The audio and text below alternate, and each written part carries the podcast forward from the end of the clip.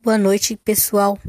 Depois de algumas semanas sem postar nada, eu resolvi postar uma mensagem que eu recebi hoje dos meus guardados, né? E achei interessante compartilhar com vocês, que fala sobre o tempo. Então vamos lá. Assuntos do tempo. Se você sabe quão precioso é o valor do tempo, respeite o tempo dos outros para que suas horas sejam respeitadas. Recorde-se de que você tem compromissos e obrigações com base no tempo. Acontece o mesmo com as outras pessoas.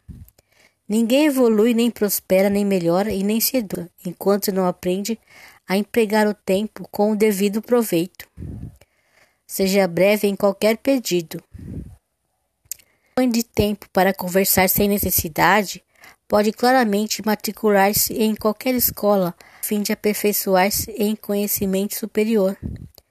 Trabalho no tempo dissolve o peso de quaisquer preocupações, mas tempo sem trabalho cria fardos de tédio, sempre difíceis de carregar.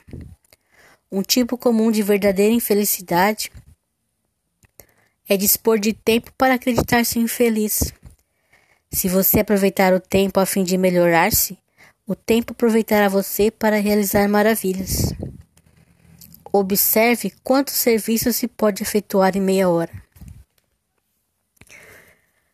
Isso é uma verdade, né?